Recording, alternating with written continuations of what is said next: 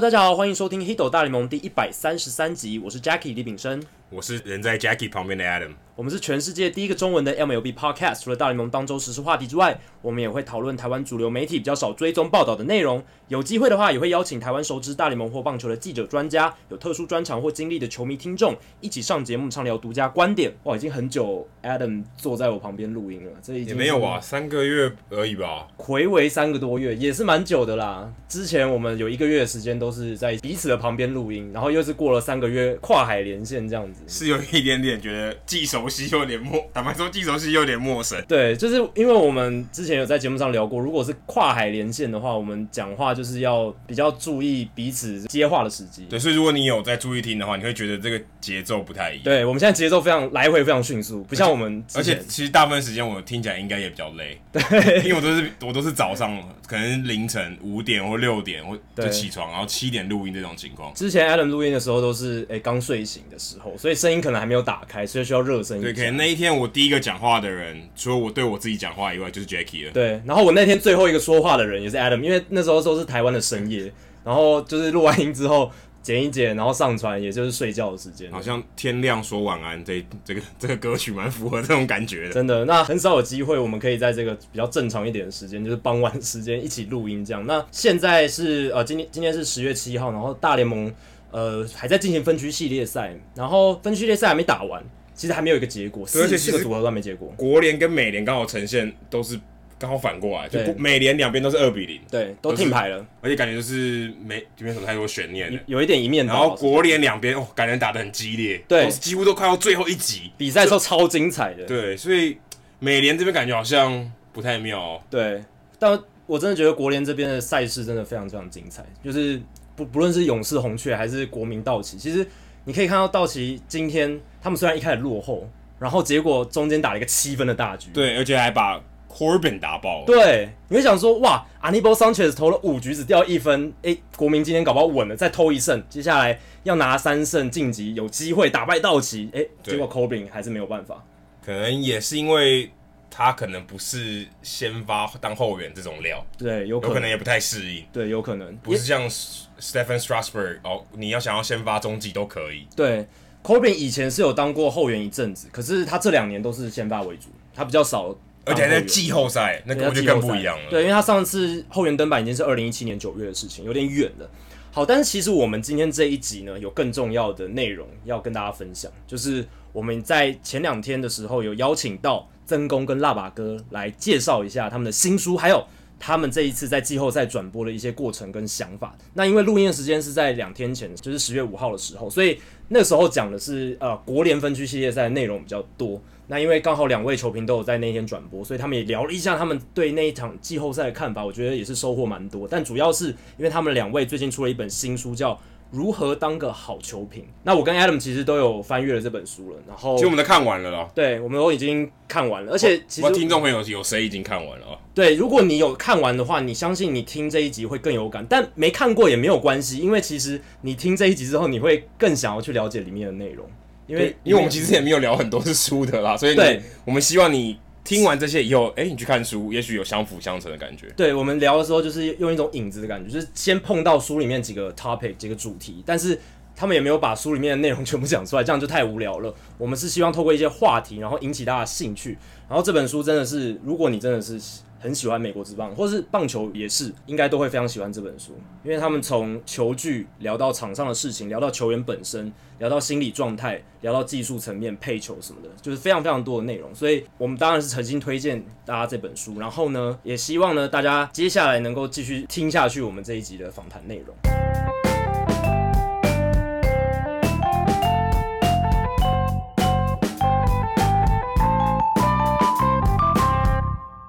本集大来宾时间，我们很荣幸能够邀请到两位专业的持棒赛事球评曾公曾文成先生，还有辣把潘宗维先生来到 Hito 大联盟跟我们聊天。那两位球评其实过去都有来过 Hito 大联盟，那这已经是曾公第四次，辣把哥是第三次，非常感谢两位对节目长期的支持。那最近曾公跟辣把诶合写了一本新书，叫做《如何当个好球评》。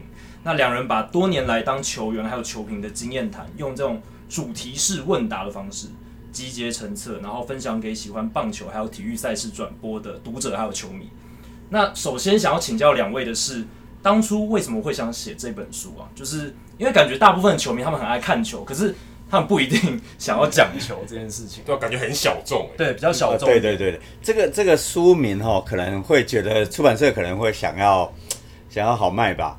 那嗯。一开始我的设定不是这样的内容哈，我一开始跟拉巴提出这个构想的时候，其实是我们希望能够经由我们两个对谈。那因为我是呃记者出身，那他是一个呃很好的选手出身，那一个是比较可能是从媒体的角度，那他实物上面，那我们去看棒球这项运动哦。一开始我的想法是这样，我的来自是因为我看一个观看历史是一本这个谈这个画的。这个谈油画、谈各种艺术品的，那这样情况下，他们两个是一个是一个评论家，一个是画家。那我觉得那个对谈对我来讲收获蛮大的，从各种角度去谈美学。那我觉得，哎，那我突然也灵光一闪，说，哎，那我我是我们是不是有可能从这个角度？那第一个浮现的名字。第一个浮现跟最后面浮现完成也都是 拉巴，呃，潘宗伟这个名字，所以我跟他聊了一下，那拉巴也是哇，很很没有考虑就就 OK 了哈，他勇于挑战，所以最后呈现跟我们刚出的设想有一点点不太一样啊，变成就说哎。诶好像是教人家怎么样当球评，那又又如果想多了，是不是大家觉得说，是不是市面上其他球评不太好，所以我们两个想要想要去教人家什么事情？好像好像只有你们两个是好球评，没有没有没有，对对对对，好像臭屁哦，其其其实不是这样子哈，因为可能呃我们两个为主嘛，啊出版社会觉得嗯我们的话题，然后可能让人家觉得哎这个是一个。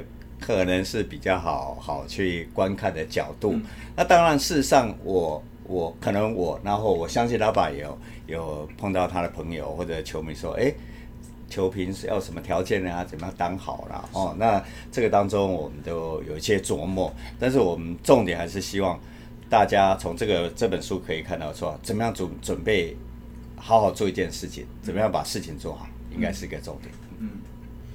真空之前讲的时候，我想说好啊，要聊来聊啊。嗯，我没想到那个开会下去的时候，我想说哇，这个超出我一开始的预期。嗯，因为我如果现在要拿着书，呃，给棒球相关的朋友或者是教练，我头都低得蛮低的，因为我资历真的很浅啊。然后当时跟真工聊的时候，我想说，哎，很好。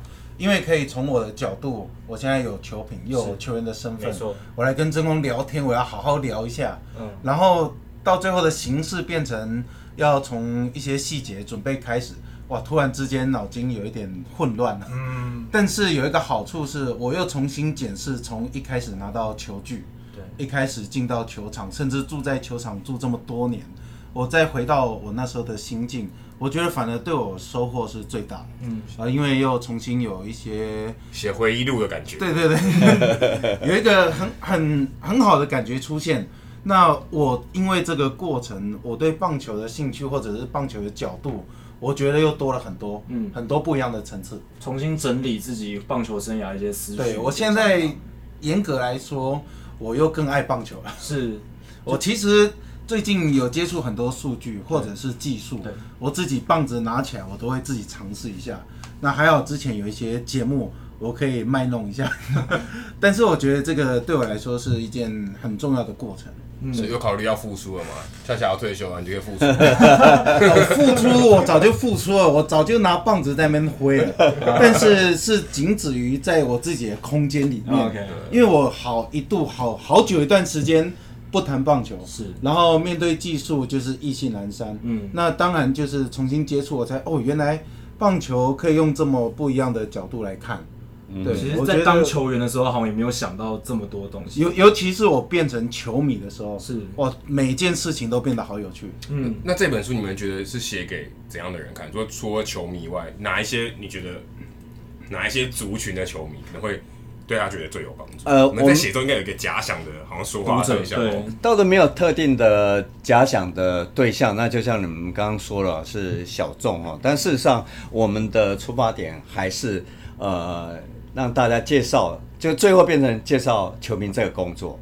那怎么样去准备？怎么样去把这个事情做好？那我我的琢磨稍微多一点，包括人与人之间的相处哦。这个这个产业事实上在台湾并不是完全的成熟，但是我觉得也适合，就是说非棒球迷的，或者是对棒球稍微呃想要多了解的。我觉得这本书还是有有他的想法在，就是说，哎，我们怎么样去看球评这个工作？那它它分为广播跟电视。那当然这，这这当中我也我也会提到我我过去的经验，我台台湾的棒球环境比较不成熟，到今天这样的状况。嗯、但是我觉得像大爸讲的一个重点就是，回过头来讲，就是说我也我也有在当球评的时候会，呃，有一点就是说，哎，我有点提不起劲，当然时间不是很长，但有一点就是自己会工作倦怠，对对对，在在原地打转。但是我现在却是一个，你们听我转播声音也可以听得出来。就是很嗨，然后保持热情。嗯、那我就觉得，呃，我觉得是转美职是有关系的，因为它太多东西了，我有太多的呃不了解的地方。那我觉得球评，如果以球评这个工作来讲，我我这几天的感触就是，我是认真的说，球评这个工作没有顶尖这种名词。比如说，呃，我随便举例，我我随便举例啊，说你会修手表。那你可能是台湾最会修手表的，因为任何手表你都会修。可是球评这个工作，我是认真讲说，哎、欸，比如说我在听那把听这个子谦老师，其他人我就说，哎、欸，对吼，这个角度我怎么没想过？哦，你一定会有收获的。包括两位的节目，从第一集听到这边，你们都知道我是很忠实的听众。有时候你在聊的时候，我心里也在想说，啊，对吼，这件事情的角度怎么会会这样看，是有道理的。哦，所以我觉得球评这个工作没有顶尖这种东西，你是有不断的学习哦。所以我相信，呃，拉巴也是一样。我们我们我们这个工作当中其实是唯一乐趣。如果你也想要多学点东西哈、哦，那美职这个这一块其实是蛮符合你的。那当然中职也是可以学很多东西，但中职可能呃客观环境，比如说他们网络的资料等等的哦，你只能不断的去接触接触人。哦，去了解，那只能印象说，哎，这个选手他在移动的时候，随便举例林哲炫，手背范围好大，是，到底大 到什么程度？到底多大？多大？场到底有多大？对对对，那美食就告诉你他多大。对对对，周子他你只能概括形容说，哦，他挥棒速度很快等等哦，所以这个是稍微有点差距，但是我觉得，呃，总之你还是得不断学习。嗯，那翻开这一本书的时候，其实我有点就是意外，结果现在是写球具。我跟 Adam 的感觉都是这样，就是觉得说，欸、有点突然，对，有点突然。我预期我是要看，哎、欸，讲球评，可能讲一些准备工作啦，讲或者是讲他们的人生，人生，对，我的心路历程、资历是怎么样来的。然后结果没想到第一篇章却是讲球具，哎、欸，这个，而且真功，我记得第一篇文章是写关于手套部分的一些细节，嗯、我就想请问说，为什么？当初在组织架构这一本书的时候，会想把球具这一块诶放在书的第一篇章，而而且讲到很多其实是球迷没办法想象，或是呃，即便像我自己很喜欢研究棒球，都会忽略的细节，像一垒手用的手套跟投手用的手套的差异，那些影响等等。呃，主要我们还是希望兼顾一下，就是说呃，可能入门的球迷哦，这是出版社丢出来的，我觉得哎，这还蛮有趣的。那公益善其事嘛，哈、嗯。如果我们今天谈田径，你也谈慢跑这样的书，你还是得从跑鞋开始选购跑鞋。我觉得相信你们在网络上也可以看到，那我觉得是还蛮好的、呃、话题。因为你当球评这个工作，我相信拉巴也是，就是说他是一垒手，呃，他知道他的手套。可是当这个东西丢出来的时候，哎，他也是可以去去看一下其他的这个手背位置，那一些话题丢给他。那最早我在呃开始的时候接触这个工作。那去参观手套工厂、球的制造工厂，那个对于我都有帮助。不是说，哎、欸，你参观完下一场就马上讲哦。嗯、我让我们不是在在写这个报道文学或者是一个工厂的采访哦，所以你放起来用球评这个工作哈，跟其他记者也是啦，就是说你今天问到的未必今天就可以写得出来，但是放在你心理上总是你的东西。那我相信拉巴应该。想法差不多，哈球具还是你能够让你打好的一个关键。我一开始觉得球具应该很简单嘛，从进到球场，呃，进到球队他就给你一个手套，但发现没办法下笔，不知道从何写起。其实球具最难写，是因为以前的球具跟他互动都是，等一下要打击，我希望可以打安打，嗯，拿着球棒就是希望专心，希望我的意念灌注在他，在这个球棒上面，人棒一体的感觉。对对对对，但是你你会发现这样子来。来讲球具好像很奇怪，嗯，然后会变得说我自己不知道怎么样叙述，嗯，球具，因为网络查也有，那我自己的经验好像也不是，也是属于我自己的经验，是，但是我我后来觉得有一个可以分享，就是说，诶，为什么拿到手套的时候它中间破一个洞？嗯，那这个洞对我有什么影响？嗯嗯，所以反而让我接球变得接得很好，接到变捕手的一个，嗯，呃身份。所以我觉得球具一开始接触它，毕竟跟人不一样，跟人你可以互动，会有很多感觉，会有很多一起经历过的这些，包括球场上的关卡。嗯、可是球具的话，对我来说，它是一个很奥妙的东西，嗯、所以是从这个角度来描述。你们觉得自己是我们讲球，像很多球员，业余球员，我们要自己打那种社会组的啊，嗯、会觉得自己是装备控哦，装备组的，就很喜欢去研究这些。球具啊，装备啊，新的手套啊，手套怎么设计啊，球棒的款式啊，这种你们比赛的时候会去看的，用是平常私底下会去研究这些东西吗？哦，即便是曼美的哦，那他的手套都非常好哦，那几万块的，我常说他会自动吸进去，吸成正装备，对对对，然后他几万块打不好，但装备要好，对对对对啊，我觉得。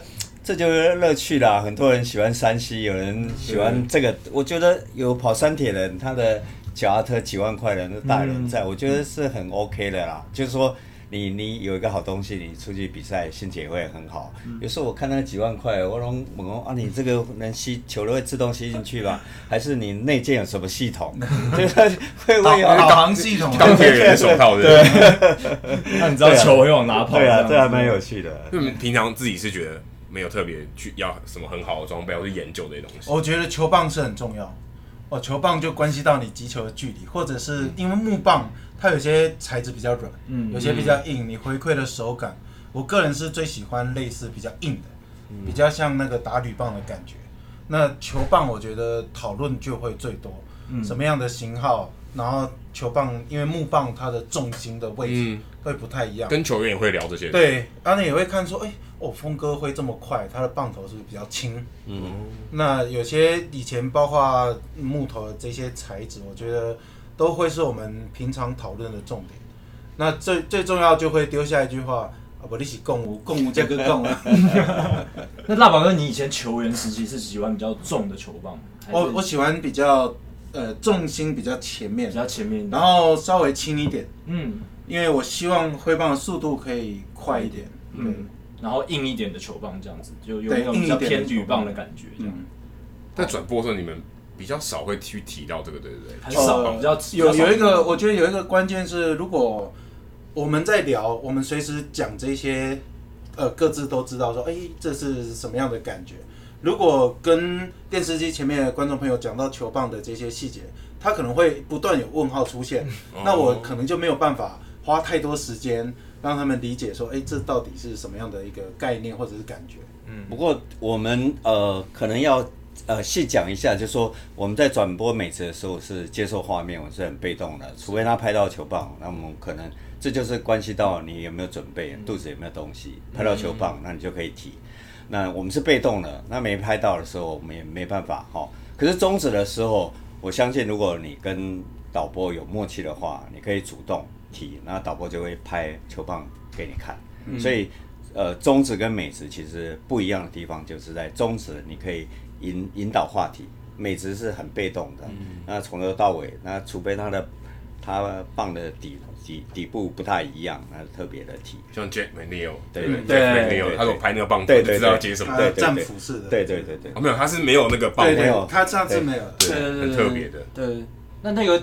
你觉得会是有什么样对对他来讲握的比较好握吗？还是挥棒上？他防震啊，我觉得对对他来讲是很 OK 的。对，因为如果你拇指头放在比较低的位置，他那个圆圈打到棒头的时候，他反正手指头会很会痛了。那另外就是一般会扣在最下面，他希望有一个甩棒的力量。嗯，那如果没有的时候，你的手握的就要握紧一点。OK，像 McNeil 那那个他手手部的位置，他就要扣的很好。不然球棒会感觉随时会飞出去。对，因为 McNeil 今年打得太好，嗯，他等于是全联盟就是打击率数一数二，嗯，所以大家就会特别去关心他。哎、欸，他用的球具是他的挥棒技巧，他很厉害的是，他即便在球速绝对落后，他也是做反方向的攻击，嗯嗯，然后把它敲成反方向的安打。他的那个棒子的控制能力蛮像超强，蛮像 Yelich 的。刚开始上大联盟的时候，就感觉他控制棒子的能力非常好。嗯、对，你感觉他棒子跟大家特别不一样。对，这是美职的。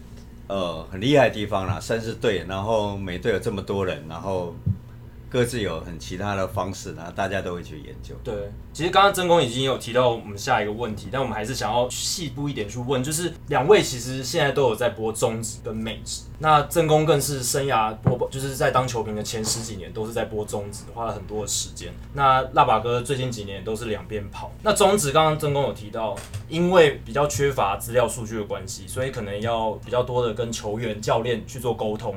那播到美职的时候，从球队从可能六队，以前有六队，然后现在美职有三十队，现在中职四队，美美职还是有三十队。哦，那个资料的量啊。不太一样，而且美职你比较除了旅美球员以外，其他你很难真的去接触到或者了解他们的心路历程，所以想特别请问两位说，你们在准备中职跟美职的这个准备过程中，会有哪些细节上具体上的差异？呃，我先讲好了，因为宗旨就是你一定要很提早到哦，嗯、那。要跟球员多接触，那多多球员教练哈、哦，了解他们的状况。嗯、那我觉得，尤其那个不常先发的，你绝对不要忽略他哈。那呃，另外一方也培养感情了哈、哦，因为二线的可能有机会变先发，但是你再去跟他聊哦，可能态度就有有时候会不太一样哦。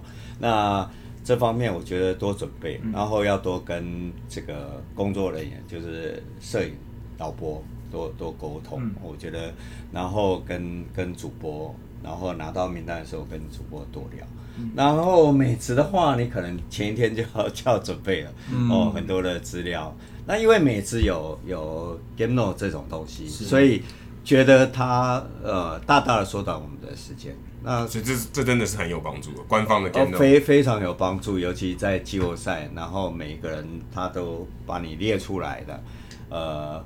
尤其你突然会转到一个你可能平常没有 follow 到的的球队，对对对，那你可能前一天除了了解之外，那 Game Note 这种东西其实是还蛮好用。我记得你们在节目当中也也介绍过了哈。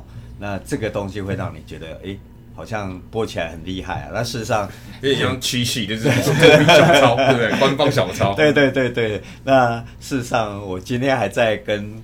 跟这个曹木林播到一半的时候，他说我们在想说，我们常常羡慕美职转播人有很多的后勤。我就在想说，我跟曹木林想说，你有没有想过一个画面？我们两个在播球，然后。李炳生坐我们后面，一直递纸条说：“哎，现在几 现在是什么情况？”可其实真的在美国，美国是稀松平常，真的就是这样。对啊，对啊，而且还不是一个，对对对，可能一个 team，一个会有两三个人在递纸。对啊，我们只要一个李炳生就够了啊，他一直递记录给我们，然后就到名字，对对，还有什么时间，马上就有东西。什么记录？我觉得递有点太逊了，应该直接。Google 直接在眼前出现，跳或跳到真空的电脑上。对对对对，每一场都是记录我来讲哦，对 对，一直讲一直讲，所以我觉得这是还蛮有趣的地方。对，我觉得自己在准备，尤其呃，先讲中职啊。好，中职其实对我来说，说到资讯数据，其实我在打球的时候，我完全就没有习惯用所谓的数据。嗯，完全就是呃赛前的开会。呃，去看投手录影带，然后大家开会说，诶，教练会给一个方向，然后各自讲自己在对决上的一些想法。是，就是待会如果你上去打，你要抓什么球，为什么？对。那在中止的准备，我也是朝这个方向。好像我今天就是被排进先发名单。嗯。那待会要怎么打？那守备今天来球场，我也会先到场地来看一下，看一下风势，嗯，或者是看一下草地，就是今天像。选手这样的准备是，那这样子我就很快进入比赛的的状况里面，然后再看一下战绩，哎，最近连败哦，那我心情就有点沉重，嗯、我就在知道怎么待会跟球员讲话。OK，你总不能他在气氛比较凝重的时候，你进去打哈哈，大家会觉得说你爱乱的呀。对对。那当然，我自己投入是选手角度的时候讲的话，那选手听到就会觉得说，哎、欸，哦，他会觉得你站跟他站在比较一样的立场。没错。比如说，我会聊到，哎、欸，昨天什么样的状况？那这个 play。呃，为什么这么难打？我会先有一个设定，他就会深入其境，说，哎，对，他遇到什么样的难题，很快的就可以把他心里的那个呃疑问，或者是没有做好，或者是做的很好的地方跟你分享。嗯，那我就可以自己斟酌说，哎，什么适合讲？嗯，这还蛮像教练的工作哎。我觉得这很棒，因为我蛮像教练的，所以跟他聊。刚刚真空讲到一个重点，比较年轻的选手，比较少上场的选手，以前我也会常跟他们聊天。因为他们在这个过程，他们是很艰难的，是偶尔代打，偶尔带手，嗯，然后又要面对对方可能 closer 或者是布局投手都速度这么快，然后上去打一次三振，可能今天工作就结束了，带着满满的负面情绪睡觉，我觉得这个是棒球场上很难的地方，所以偶尔会让他们知道说，诶，打得好的时候或打不好的时候，维怎么样维持他的一个心态。那我有一个。最重要的目的，希望这个对谈是很开心的结束，是。不会讲到对决的难处，然后没有没有答案，哇，那就惨了，哇，那大家想更多了，他就想想不，因为待会就要比赛，对，所以我们通常都会用一种好的方式把它结束，对，那很棒的一点是，如果比赛过程有好的打击，或者是刚好他有一个关键的带，嗯，那今天聊天的过程就可以很顺理成章的。就让呃观分享给观众知道，是。对我觉得呃转播宗旨只要早一点到球场，然后像我们这样子多聊，多节目这样子聊天，哇，那这样子比赛就很丰富。是，那在美职的部分，辣爸也算是这几年才比较经常性的接触美职，嗯，那那个调整跟适应大概是怎么样？美职一开始花很多时间，是因为对球队的文化或者是球员的背景完全不熟，嗯。所以都先从最有兴趣的开始，是，比如说，哎，为什么会，大联盟官方会有这样的话题？嗯，那从话题再去延伸，对，那慢慢就会有一些技术性的东西出现。嗯嗯。那这几年我最喜欢就是 Staycast，对，哦，因为我自己是选手，哎，为什么快？刚刚真空讲到快是快到哪里？对，那为什么你的守备范围大是比全大联盟选手多出几个？对，呃，范围，对，我觉得 Staycast 把这个标准定出来，对，那就会，我们以往讲的都是感觉，对，那有数据之后，就有很多可以讲他这个选手多强，那是全联盟呃排名前几名，我觉得这很吸引我。对，对于球评来讲，这应该是很大的加分诶，就是你会你的你的话会更有说服力，嗯，对，就是你有一个很好的工具去呈现你想要说的话。以前我有一个麻烦，不是算麻烦，我跟。技术教练讨论的时候，常常会讨论出一个很尴尬的一个场面。嗯，我的认知跟他的认知不一样的时候，那怎么办？没有一个依据去做一个评判。叫你手出快一点的时候，我就觉得不是，因为你明明就是身体的力量带动得很好，转出把身体的力量转出来，然后才有手部的力量加上去。对，那你要仰角，要打击，击球出速，从最后结果回推。你如果手很快，但是击球出速只有八十五迈，你觉得是好的结果吗？就不好。但是如果你身体运用的很好，轨迹又小，打击击球出速一百零五迈，哇，我就可以完全说服教练。嗯，对，结果是好的。对对对，就是在技术的聊天过程里面，以前会有尴尬的局面，嗯、就是教练跟我聊一聊，他就不想不想讲了，就罗生门了。对，就是大家各执一词。他觉得你是拉打，那现在有时候，哎、嗯，什么是拉打？什么是滚地球？什么是 pop pop？对，有呃还有什么有分类平飞球？对对，哇！如果有这一些以以前有，只只是现在中止也没有了。嗯，那如果有这些东西，迟早会有的，迟早会有的。嗯、我觉得我的型就不会被定住。嗯，对。如果但我觉得突然想到一个很有趣的话题，如果你现在有这些东西，有当了球评的经验，假设你带着这些经验回到过去，在球员在球员时代，你甚至说跟赛前的聊天啊，嗯、去了解这些问题，或甚至对 Statcast 对这些数据有一些了解。你回到球员时代，你觉得你会做哪些改变？让自己变？我会做很多很多改变。我回头看一下我之前的出局，滚飞比的比例，我滚地球也打太多。嗯，我回去，因为中职有滚飞球出局的比例，对，也还还是还有呃，包括垒上有人的打击率，对对，那还有包括一些对战的数据，我觉得我会改变很多了，会试图让自己因为其实以前我就有朝着这个方向想要去努力，是，但是总是被限制，对，那被限制都是用一种方式说，哎，他有他的经验，把你套上去，然后我就有紧箍咒，又想要挣开，很很难，因为跟技术教练，你有对抗的心情，你没办法打球啊。嗯，你希望站在打击区后面这些眼光是认同你的，对，是希望，呃，你这个方向是对的，对，你也希望得到一个认同。那如果你挥棒三振，然后又要回去说啊，又要被念了，你看，叫你安尼你了，安尼你你今嘛要叫要要出来，嗯，对，我觉得要有一个大家都有共同的方向很重要，对，这是。可能真功很清楚，呃，人与人之间的沟通还有了解，这真的太重要了。尤其又是我们常讲棒球是团队运动，对，就是人与人之间的关系。对，如果有这些数据，我觉得彼此之间的认知会比较一致，嗯，这样就好了。但我也蛮好奇的，球员会想要争取球评的认同吗？就如果今天是中职的球员，辣爸哥可能会接触到很多中职的球员，然后你在讲评的时候，他可能也许。他会听，他回去也会听，或者有些人跟他讲，今天球员讲你，今天喇叭哥讲你说，哎、欸，滚你滚飞比不太好看的、啊。我我我相信啊，当然我我们不是直接批评谁哈，但是我相信球迷还是不同的，所以谁讲他可能啊算了，他他每个人讲都一模一样，嗯、或每个人他都结果论，嗯、但是拉巴讲他也许哎，他有说服力，所以我相信，呃，拉巴在讲的时候啊，就终止了这一部分球员其实是。应该还是会会会有一些哎想法上面哦对哈，因为他是很客观的，虽然他都播富邦，但是大家也知道他其实还蛮客观的。那有些人可能讲法是太结果论了，那可能就对。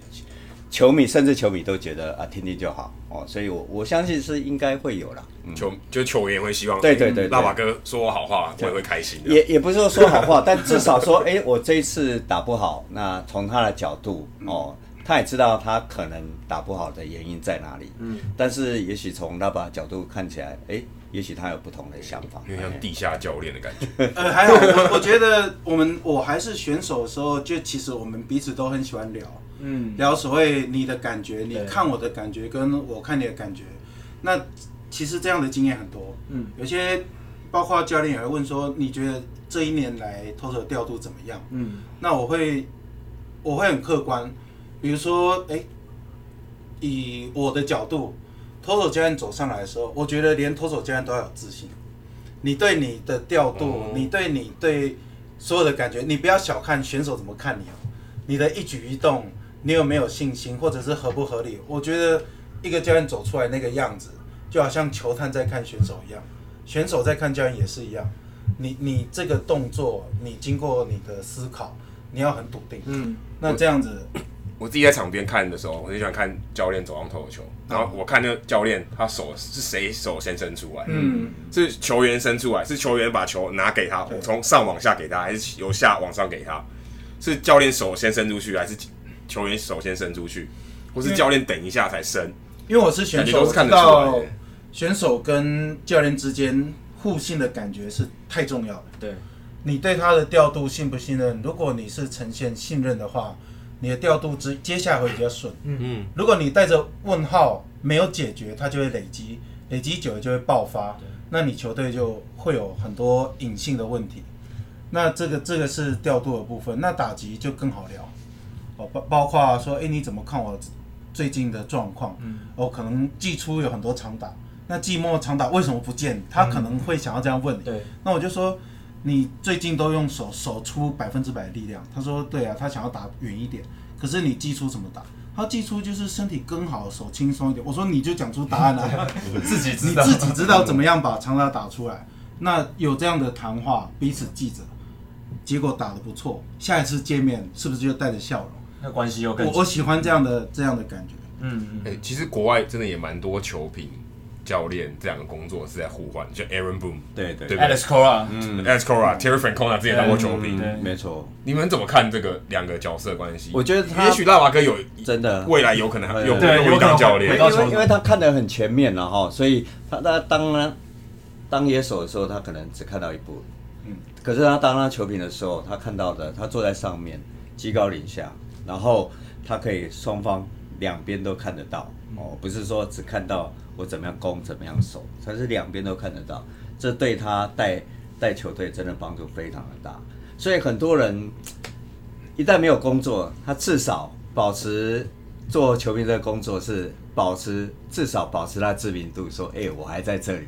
我还在球界里面，下下次有缺记得想到我。嗯，那另外就是，Girardi，对，Girardi 你刚才说的就是这样。也许他的薪资不是很高，或者是哦，他甚至还要还要来示范这个接飞球的动作。但是他至少他看的东西是还是保持很前面，那知名度还是在。而且他应对媒体。他基本上也是在应对媒体，只是一个是站在他自己是媒体，一个是他在媒体的对对对。其实 ESPN 有超多的啊，David Ross、Raul Ibanez、Mark Teixeira，他们都在做球评，这些都他们其实都在等，都在等，真的都在等，大家排队 等挂，就那样挂号在在在候诊室外面等的那种感觉。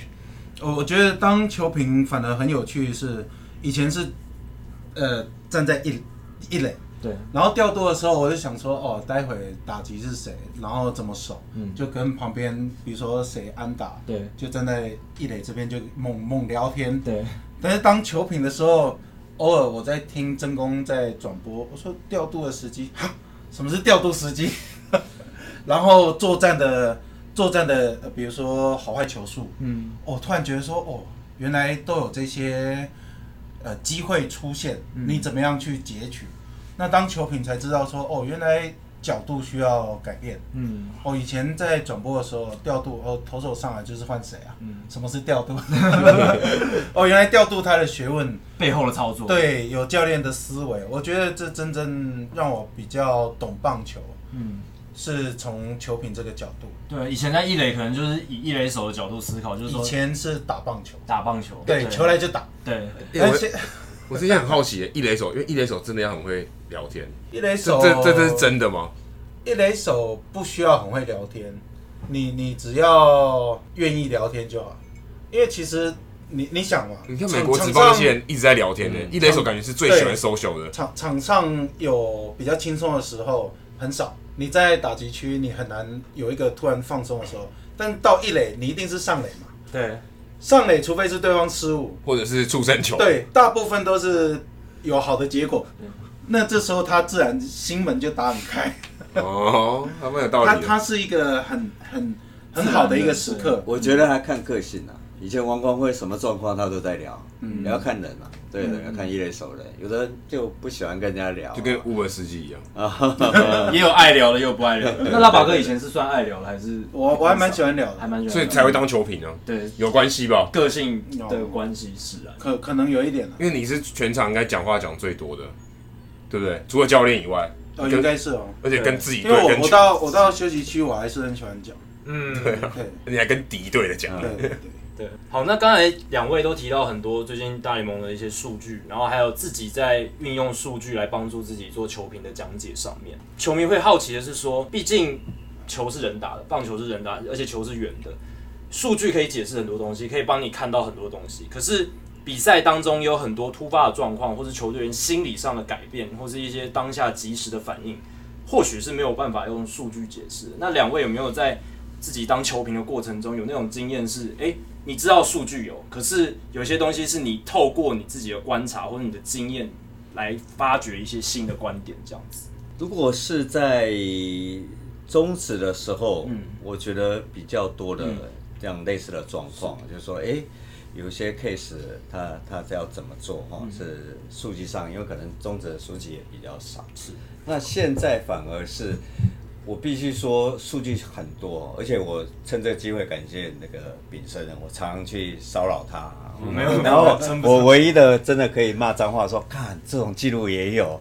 然后就是说，比如说，呃，记得最近问他的是投手那个失控的，就是呃失准的那个位置的这个，我就觉得哎，他会让我眼界一开。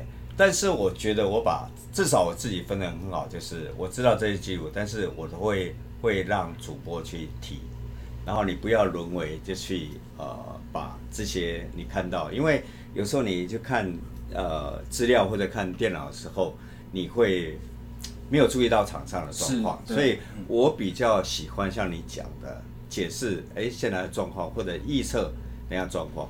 那今天我们录录录的时间刚好分区才开始。最近尤其勇士跟红雀打的就比较像 old school 的那种小球战术，这是我最喜欢的。我喜欢去猜变化比较多，对，我喜欢去预测，然后哎，他们可能出现的怎样的战术，包括今天我们在录音的时候，那呃勇士在做这这个呃打带跑战术，呃跑带打的战术失败，那这些都是我觉得我我乐意看到，不管是谁赢谁输，因为。猜总是有百分比嘛？嗯、那我我常常讲，我觉得也也跟老爸分享说，棒球的发明是让人家谦卑的。你怎么想，他一定有一个是你看了一辈子的球都是哎，欸、居然会有这样想法。嗯，哦，所以有时候意外产生的时候，是我最高兴，是我完全没办法预测。嗯，还是会有。嗯、是，刚好辣爸哥今天播红雀勇士那一场，我今天刚好有一个例子可以提出来，Jack Flaherty 是。之前炳生有节目有聊到，下半季他投最好就是速球的控制，对，控制能力有很好。嗯，那今天他反而是速球的比赛过程，第一局速球内角的失投掉的那一分是 Donaldson 打的，是。然后在比赛后段，Eden Duvall 上来对决，其实过程我就有想到说，今天的速球控制能力比较没有那么好。嗯，那几个变化球、滑球是他今天最好的武器。当打者已经慢慢跟上的时候，你要相信哪一个球路？相信过往成绩的展现，还是今天的状况？对。那比赛过程中，我觉得速球有风险。嗯。那最后，Adam Duvall 代打全垒打就是一颗速球，他今天就败在两个速球的失头，这个就很很奇妙。对对对。对，所以这个可能就是数据跟当天状况你必须结合的地方。对。那还有一个，我觉得是。现在大联盟捕手最有价值的就是他会在临场反应，呃，打者在针对这个配球球种的应对，对，那他的一个动作的反应，他马上捕手可以接收，可以去做一个改变。那莫莉娜今天在打击的时候打得很好，两个滑球打安打，对，那他最后的三振是搭配 high fastball，这可能不在他的思想里面，嗯、所以 Brian McCann 跟莫莉娜两个都是捕手的斗志。哦，今天有一个输赢的结果，我觉得就很好看。嗯，可是说斗志，斗志就比较像是跟数据分开了。斗志数，因为数据很像是一个结果比较猜几率的感觉，嗯、就比较像斗志是感觉是拼临场反应。我我觉得哦，像所以哦，跟那个棒球迷聊天是最过瘾的。虽然我们是在做节目，但是我觉得那个就是一个，尤其季后赛，他刚刚讲了哈，Freddy 那个状况，通常人都是这样。你一定要相信当天的状况，嗯、可是呢，危机的时候你就会想到过去我好的一面，嗯、你还是值得会丢，因为数据某种程度上在他心里中是一个客观。对对对对，我相信我的数据，欸、没错。但就算今天状况很差，哎、欸，我还是相信。对对对对，这个是就是临场大家可以讨论的啊。明明你今天另外一颗球比较好，可是过去我这颗这么好。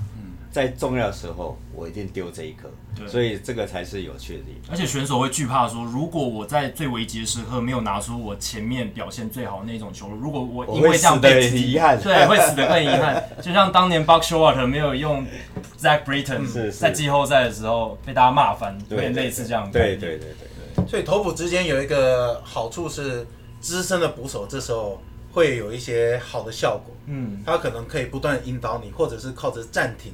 上去，那二零一七年 Brian McCann 就是一直在做这件事情，超动不动就上去，动不动就上去。那我觉得今天就是 Flaherty，他毕竟境况太好了，是连在例行赛的最后一场也是靠他的好投，对，让红雀顺利的进到季后赛，所以今天还是相信他的。投球的想法其实是优质先发啊，对啊，那当然是 勇士队的先发投手投的太好了，对，Foltynewicz 今天真的是出乎意料，大家对对，怎么可以投这么好，好到不像话。可是这个是数据没办法解释，真的，对对对对。可是因为有时候你没有看比赛，你其实很难知道这些细节。就你看，你就看账面数据，对对，如果他诉求今天投的怎么样？哦，诉求不好，可是也许不是这些东西，而是捕手最后的决定不好。今天开场，如果你看数据，你会看昨天的数据，Acuna Junior 是最好的一个。打者对，那为什么他被骂最惨？对，这很好玩。而且他是会被骂很久很久，对对对，会被大家一辈子都记得。嗯，他只要未来只要有一次再这样，我想他应该就是会被大家记到说你就是这这种的个性。对，而且大家今年最印象深刻，为什么会对他昨天那个 play 那么印象深刻？是因为他八月的时候已经有出现类似的情况，而且已经被总教练换下去罚他坐板凳，没想到在季后赛这么重要的场合却又发生一次，这个是。你数据好，他单季四十轰，甚至差点四十四十，这么优异的一个球员，可是对球队的士气影响很大。因为我看赛后的访谈，球队球员都没办法挺他，对对对真的。有了还是有数据，告诉他跑跑得要花五秒，对，花很长的时间 证明说他真的是没有在跑，真的慢慢跑，嗯、对，真的看很久。对，这也让我好奇，如果在球队里面发生这样的情况，哇，其他的球员会怎么看待？而且可能，而且而且是，而且那个还是赛后，如果是。场上的时候，哦，球兵怎么看这个气氛？因为这种士气东西是数据绝对无法化学氛围。我我们并不是说一定要去把那个好的结果，一定是要要。当然，类似这样的情况，真的是还是得得，因为很多人在看，我们还是得把这个负面的状况讲出来。他，是真的，一看打到快打到墙上了，然后哎，怎么垒包才一个垒包？那的确一定是在目送这个球嘛。嗯，那又不是说打得非常远，对 对对，又不是说打得超远，然后对对，所以年轻个性，我想这个都是他的缺失啊，这是他要要必须成长的。对，现在蛮尴尬，现在季后赛广告都是他，对，所以都是他打出去看了一下的那个画面。我我个人如果要我的角度来讲，我觉得我可以用不同的角度。第一个是站在打者的角度，他认定他觉得就是过了，对。他自己已经先当裁判，甚至他觉得这一球就是过全垒打，他要目送。你知道他昨天的全垒打，他到三垒，他有一个自己的动作，欧洲步。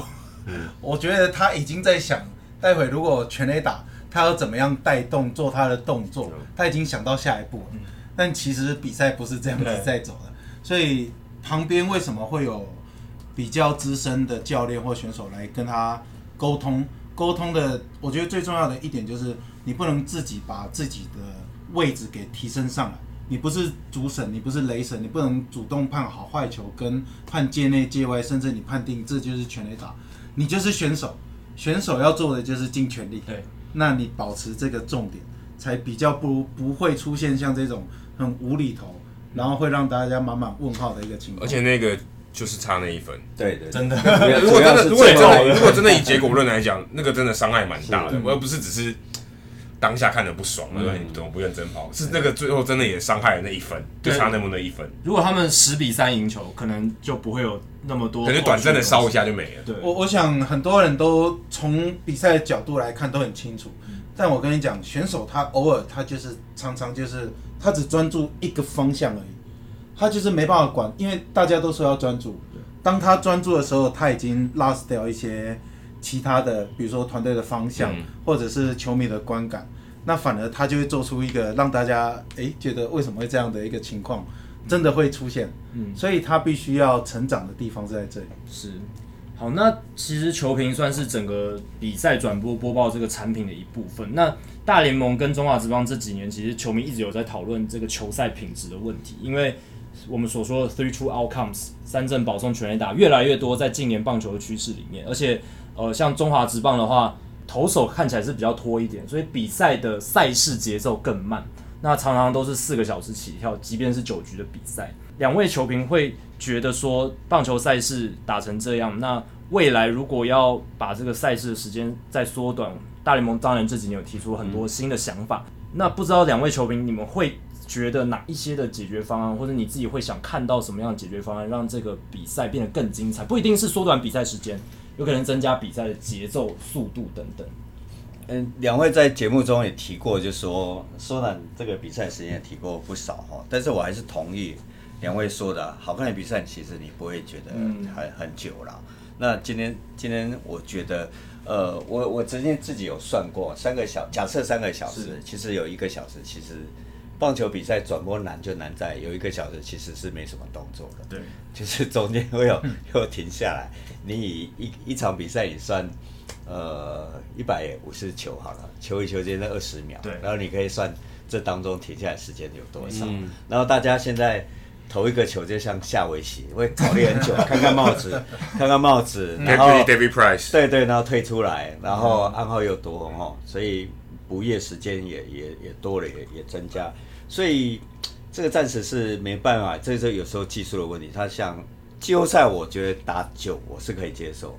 在例行赛当中保送很多，然后这些是你怎么控制都没有，你偷了小小了一点的时间，到那个那个投手投保送，其实是包括明年一个人要投三个，其实我不觉得会节省到多少时间，也不会比较好看。对，重点还是比赛的内容啊。如果你今还是有四支百胜四支百败哈，那个不会太好看。那你真的觉得 three true outcomes 真的有让比赛？变难看吗？就是真的，真的，你觉得？哎、欸，我我的角度转过来看起来好像真的变得比较无聊，因为你刚才有提到你对对对对对对，而且我念那个全垒打记录已经跟你们一样，念到已经麻木了，我也不知道。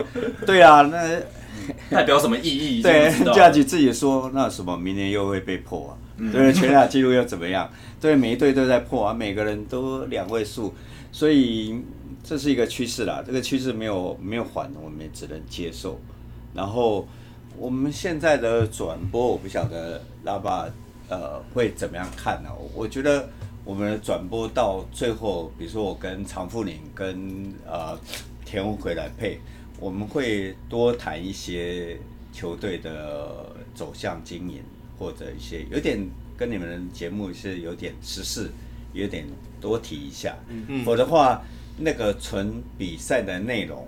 那现在看起来，因为我们的时间比较不利嘛，都是早早上一大早，那要留住呃，现在有有王建民已经严厉我们非常非常久了，对，而陈文义又不是固定先发，所以我们要留住大家，就是要看这这一集的比赛当中，会跟其他的。这个翅膀不一样，嗯，事实上我一直认为你能够待在二十五人名单已经相当不了不起了，不要说先发，我觉得在这个层级，呃，Allen 采访这么多年，这么有经验，也知道要上去是多么困难的一件事情。我们转播当中有时候会聊到这些，嗯，我觉得现在转播因为有一个方向，大家要更快、更强，所以就会有很多。符合这个方向的方式，比如说上垒、长打、全垒打。对，他在整个赛季里面，你回头来看，得分的效率太高了。所以你如果用小球战术，我今天如果是教练的角度，我也会去考量，如果对上有能打长打的，我一定是尽量摆上来。嗯，因为现在投手的速度这么快，对，你要用小球战术一个一个垒包去推啊，太难了。太难，那如果你有好的效率、高得分率。可以帮你打进季后赛，就可以有一个第一个目标达成。那第二个目标就是怎么样在短期赛事把你正呃对上可以击球率高或者是可以作战的呃选手得分效率高的。对，就像去年红花队一样，他大家挥大棒的时候，他有办法呃确实击球，靠速度或者靠作战。那短短期赛事是另外一种不一样的的过程，这是第一个。第二个会这么。呃，时间会拖延。我自己是用选手的角度看，我知道一定会拖延。为什么？数据太多了。投手要看打者，看到打者就看小抄。嗯、小抄你要理解，呃，你要理解，呃，球速领先、落后、武器球，还有什么球绝对不能投。嗯，你一定有先做功课。对。但是你要对决的时候，记 不住、欸、这么多人，记不住。唯一，呃，你看哦。如果是固定先发，你就是自己看，捕手会引导。那如果代打，投手一定换换，投手这样一定喊暂停嘛？对啊，投手还不能看 iPad。对，投手这样一定喊暂停，说，哎，待会怎么样怎么样？这些都是时间，真的。对，那再来就是包括布阵。那所以我觉得这个过程，你可以发现，投手如果今天对自己投球没有那么有信心，哇，他就一直在绕那个投手球，嗯。绕，然后看，然后看一下天空，然后再看一下手套，看一下帽子，然后再重新哦吐个两口气，看完暗号觉得不太对，再缓慢的牵制一下，或者是再把脚推开。我觉得是因为现在资讯太多了，对，所以他想要把这件事情做好，就不会就没有办法有这么快的节奏。嗯，你其实说到台湾的棒球，在台湾学生的棒球，它其实节奏很快。嗯，因为它其实没有太多的数据，那呃策略也很清楚，比如说外角的进雷点，或者是搭配上，其实投手就一直对决。所以其实，在学生棒球的速度是蛮快的。就这样讲起来，高中有打木棒的棒球应该会很好看，因为全垒打很相对少很多，然后小战术就会很多。呃，对对，很多人当然也反对啦，但是我觉得我们现在的，就我们现在的呃一些认识的球探或者实际看，其实我们现在的投手的速度各方面其实是没有太多的退化，嗯、其实是非常 OK 的。嗯，最近大联盟有一些球员他都会说，哦。我是虽然是以打球为业，可是我自己却不喜欢看比赛。我觉得比赛好长好，对，比赛好长好难看。Anthony Rendon 好像也是这样，他就是觉得说，我虽然自己是打球的，但是如果真的要我坐下来享受一个娱乐的话，我反而觉得棒球比赛没办法带给我娱乐，就好玩不好看。对，那不知道真功或腊拔哥，你们在业余的时候，就是在呃自己消遣的时候。还能够从棒球比赛的观赏中享受到很大的乐趣吗？还是这个乐趣有随着因为把它当成职业，还有最近这几年棒球的演化？因为现在二十现在的棒球跟二十年前的棒球，当初你们爱上棒球的那一刻已经不太一样了。嗯，那会不会有这样子的转变呢？呃，好严肃的话，等下这个要谈一下。我我先说我自己，因为我们家呃我们家的位置还不错，下面有两个球场。是。那其实我看业余的，就是比赛非常多，尤其像这种六日的，我太太就说：“哎、欸，你看的还不过瘾。”可是我觉得看业余 还是有业余的乐趣。嗯、那尤其他们呢，有时候看到他们在下面球队练球，我就把我太太叫过来说：“哎、欸，你看他们是练体能，不是练技术，因为没有方式了，嗯、就是就是感觉上比较没有人带，就是比较可惜。嗯、可是从这个地方，我还是强调说。”这个东西啊，不同的阶级，但是呃，不同的层次，你可以看到不同的层次。你不能把中职、美职那一套放在你看到那种所谓的社会街头巷尾的球队啊，他们球队有他们球队的变化。嗯，我基本上我还是会看，但是如果比如说我今天转播时间将近五个小时以上比赛。晚上我接着下来日子或者其他的，可能都只是听而已哦，或者做准备明天的功课。嗯，我很少就说，哎、欸，从头必须承认，很少从头盯到尾。对，对，说说真的，我当记者以后，我才真的最近这几年才真的有一从第一第一球看到最后一球。不然我其实很少真的看完一场比赛。嗯嗯，就不然真的太长。对，我也是。对，我我以前选手的时候是真的只打球。然后看球的话，就是有有看到哦，我有看到，然后就是看到的那个当下去思考，比如说，哎，真功为什么讲王建民今天球这么快？那他的配球模式，我看完之后，我就去做自己的事情啊，不会看完这场比赛的。哎，因为球员的时间他分配的都还必须要，呃，要精准一点，真的，嗯，因为我们我自己还是球员的时候，可能有一些。自己要准备的工作，嗯所以只要有看到，就是当下那一刻，那有吸收到，我觉得就不错。那当球评之后，我觉得看球的角度变多，因为刚刚有提到，呃，层层次变多了，然后就会比较愿意再多看一点时间，比如说看完一整局，或者是这个 play 就是仔细看一下。那但是以现在来说，工作量还是有，所以它它会是一个。对工作有帮助的，对，那也不会花太多的时间在这上面。嗯、你们会去看像 MLB Network 那些人分析的东西吗？还是说你会单纯去看原始资料？哦、会，会，会，那当然也有其他网友分享哦，我呢都会看的。嗯、那个是我觉得是对我有帮助。然后他们当然有些很资深的分析，嗯、我们从他的角度去看怎么样看事情。对，我觉得我会，我对我有两两个层面的帮助。嗯，最简单就是看到。呃，他的分享，他的理论在哪里？对。第二个就是，我如果是球员，我要怎么吸收？嗯嗯。啊，比如说打击有六个基本的动作啊，有现在的，比如说把球打强打平这一派，有把球给仰角拉高，嗯、那有包括看到 Josh Donaldson 他个人的一个打击的独特的模式，对，其实我都可以用选手的角度来看，如果是我自己有没有办法吸收？所以这对我帮助蛮大，也也很有趣的。最主要是。我如果今天是要付出，真的要付出的话，没有没有，我我觉得打击因为很有趣了。对，真的。对，那打击是艺术。对，他因为他每个人的方向你必须要先固定，然后再在基础的动作上面一一个一个慢慢把它机制把它呃建立好，这太难了。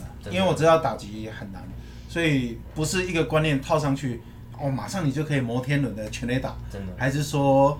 呃，比如说砍击或者是平飞球这种，好像讲了就有，所以这种技术的东西，我觉得我现在是更可以更广的接受。对，我是有听过 Hunter Pence 他分享，他本来前两年在巨人队打得很差嘛，然后他看到他的队友 Mac Williamson 接受那个羊角革命，然后打得很好，他看他打得非常远的全垒打。他那时候在球季中其实就觉得他想要做尝试，可是他不敢，嗯，因为球季中你没办法做那么快，就像爸爸哥讲，你没办法那么快的就接受一个新的观念什么，所以他等到休赛季之后，利用春训的时间，然后游击兵给他机会，嗯，然后做了比较长时间的调整之后，他到季赛就发挥出来，就真的有有那个效果出来，还算是成功的例子，啊，对，也蛮也蛮多是调不过去的，对对对对，这个还算是成功的，对啊。最后聊几个比较轻松的话题，就是两位球评如果。不做球评之后会想要 做什么样的事情？假如即刻退休。我我真的很庆幸，我就是三十年嘛，哈，都一一直在这个产业。然后不管讲做了百分之百了，哈，那你要让我选择的话，剩下应该不就不是工作，做我自己喜欢做。那事实上也一直在对，现在开始做我喜欢做的工作，所以我还蛮蛮庆幸的。那导是因为。那爸，我在其他场合也说过哈，就是好像看到自己小老弟走的路跟你一模一样，我的侄子辛苦了，费费了，我一直跟他讲说，你好好的要照顾他的身体，这一点我倒是比较劝那爸。然后我相信他应该暂时也不会选择其他工作，这这条路他一直走得很好，所以我就觉得他是一个，虽然我他年轻我几岁，不好几岁，但是从他地方。身上我也是看到不少哦，也是认真的这一面，对的。还没有回答，如果要不当球评，有啊有啊，就是做自己喜欢做的事。对对对，有一个有一个职业嘛？跑马拉松，职业跑 职业选手，职业选手。就是现在真功已经是专专注在跑马拉松。我现在的量应该训练量应该不输给职业球员。对对，真功哥改天可以好好分享他的那个训练的过程。所以之后可能变成如何做一个好的职业马拉松选手。不不是只有马拉松，还有铁人三项。我我从小就喜欢想要当画家，希望有一天。对对对，因为这个画家没有年龄限制，边跑边画，边跑。我这有点难。我那天在签书会，真公说他停不下来，马上就画了，就在在他坐的角度那边就就可以画出一个东西。一个景。不如以后这样，每次比赛播报的时候都画一张。对，表示不认真嘛。就是空档的时候，每每两分钟画，就反正说两两分钟。对。我现在投手的节奏，我可能有办法。对啊，真的，每一中间都有三十秒给你画东西。那是不是就比赛显得更有意义？还还可以画一张画。那拉巴哥呢？你如果不做的话，我其实如果现在不做，我我一定是回去卖房子。哦，我卖房子，我觉得很有兴趣。呃，有趣的地方是，大家会觉得说，看这个行业。会觉得哎，只要听到房仲就是负面，负面的感觉，就是什么砍高啊，嗯，然后中间你是不是给我赚差价？敲竹杠。对对对，就是因为大家对这个行业会很排斥之外，就是但又不得不接触，对，因为毕竟房仲接触的多嘛，对，那你有些资讯你还是要去问房仲，或者是问你认识的亲友。那我觉得我的角度，我在看房子，我是带着热情。我可以跟你讲说，哎、欸，这个房子就好像在介绍一个球员一样，跟跟我刚才想的一模一样。我我很喜欢做这件事情，就是我我喜欢这件事物，然后为什么喜欢它的好处？比如说环境、公共建设、那学区环呃，包括食衣住行，你在这边你可以花多少时间到公车站牌，这种东西我都会很有兴趣。嗯，那房子的特色就是房子里面、房子外面，我觉得我先介绍出一个好的东西给你。那价钱的部分，每个人一定都会遇到。对，那当然就是我用我的专业来来告诉你说，哎，怎么样来调整心态也好，嗯，或者是准备头期款也好，就是你一定会遇到，这是人生的大事啊。嗯，但你如果有一个比较好的一个呃咨询的角度，对，你当然可以咨询很多人。那如果你咨询到我，我可以给你提供这样我自己觉得很不错的意见。我觉得这是一个很棒的职业。这样讲起来，你应该要当球员经纪人哦。你刚是原本卖房，推销好的球员，物件，你的物件是房子，现在没有，现在物件变球员。讲得好，讲得好。你知道更应该要这个两个合在一起更好。诶，因为我是你就变卖球员吗？推销球员吗？我是在这个职棒环境里面，呃，最后是离开的嘛。我我一开始的想法是我只有一个目标，就是当教练就好。我所有的想法就是，所以我才会跟这么多选手聊天。那站在选手立场，那最后离开这个环境之后，我觉得哇，四支球队好竞争哦。那如果你有技术，但如果你没有其他各方面的能力，比如说我以前很欠缺就是沟通能力，尤其是对年纪比较大的，嗯，就是以前是日式的教育，对，我可能自己就把自己。的部分限缩住了，没错。那如果没有这这方面好的沟通能力，我觉得很难在教练的部分，或者是未来在管理阶层把它做得很好。嗯。那为什么会讲到防重的部分？它就是强迫你必须要有一个好的沟通能力跟不一样的立场去思考。我觉得这是我自己对房子有兴趣，然后对这方面，我觉得我在这边又可以学习到很多。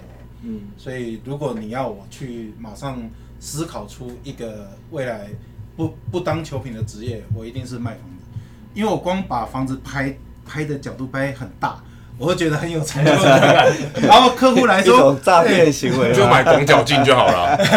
哎，可是有一个重点哦，如果是套房，它其实大小格局都一样，但是你为什么要这样拍？那你你你有这样的角度，你可以解释给客户听。那你的客客源，你的名单会多，那当然你要卖的产品其实就会比较容易销售出去。真的，我觉得当经纪人比较好，力推，跟棒球界更有贡献。真的，真的。好，那今天非常感谢两位呃播控跟我们聊了这么多，除了写书的心路历程，还有两位当球评这么多年来的一些想法，还有一些呃意见，跟我们球员做一个分享。那大家要记得去。如果想要了解这这两位球评他们的心路历程，还有他们分享的东西更细节的话，一定要去买这一本书，叫《如何当个好球评》。那已经十月一号已经都开始上架，也在卖了。那希望大家多多支持。那我们节目之后也会有诶赠奖活动，那大家就密切注意我们的社团。这样好，今天非常谢谢两位，谢谢大家，拜拜。